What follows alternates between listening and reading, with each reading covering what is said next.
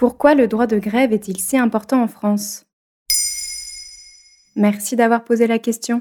C'est une histoire d'amour entre la grève et les Français. Le mécontentement général dû à la réforme des retraites a poussé tous les syndicats français à faire grève le 19 janvier 2023. Si la France est connue pour être le pays de la grève dans le monde, c'est parce que les deux partagent une histoire commune très particulière.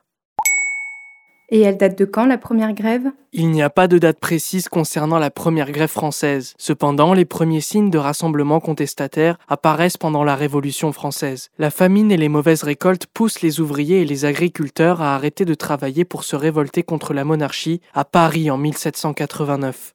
Mais l'économie étant affectée à cause du blocage du pays, une loi est alors adoptée en 1791 par le député Le Chapelier pour interdire les rassemblements. En ce qui concerne l'origine du mot grève, il tire son nom de la place de la Grève à Paris, située en face de l'hôtel de ville proche de la Seine. Au XVIIe siècle, les bateaux commerciaux transitaient par cette place. Les hommes sans emploi y trouvaient une embauche facile pour les chargements et les déchargements. Cette place était ainsi considérée comme une solution vitale pour les travailleurs les plus modestes.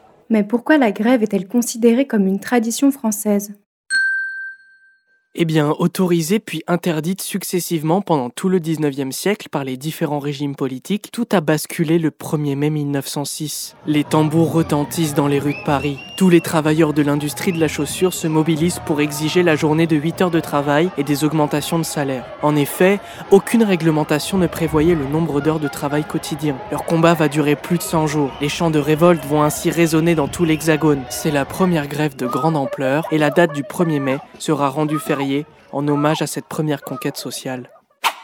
Après la libération de 1944, le gouvernement provisoire de Charles de Gaulle voulait proposer un nouveau modèle social. C'est donc 40 ans après la première grève en France, en 1946, qu'elle devient un droit constitutionnel, c'est-à-dire qu'elle ne peut pas être interdite par la loi. Et quels combats sociaux ont été gagnés grâce aux grèves? Elles ont permis aux salariés d'obtenir tous les acquis sociaux encore valables aujourd'hui. La semaine de 35 heures de travail, les congés payés ou encore les conventions collectives qui permettent de protéger les employés en leur donnant un statut à part entière. Outre un moyen de gagner des batailles sur le plan social, les grèves sont également considérées comme protectrices de notre modèle politique. Grève de 1934 contre le fascisme, celle pendant l'occupation de la Seconde Guerre mondiale, ou encore en 1961 contre les militaires putschistes, elles sont aussi garantes de notre démocratie. Voilà pourquoi le droit de grève est aussi important en France. Maintenant, vous savez, un épisode écrit et réalisé par Samuel Limbroso. Ce podcast est disponible sur toutes les plateformes audio. Et si cet épisode vous a plu, n'hésitez pas à laisser des commentaires ou des étoiles sur vos applis de podcast préférés.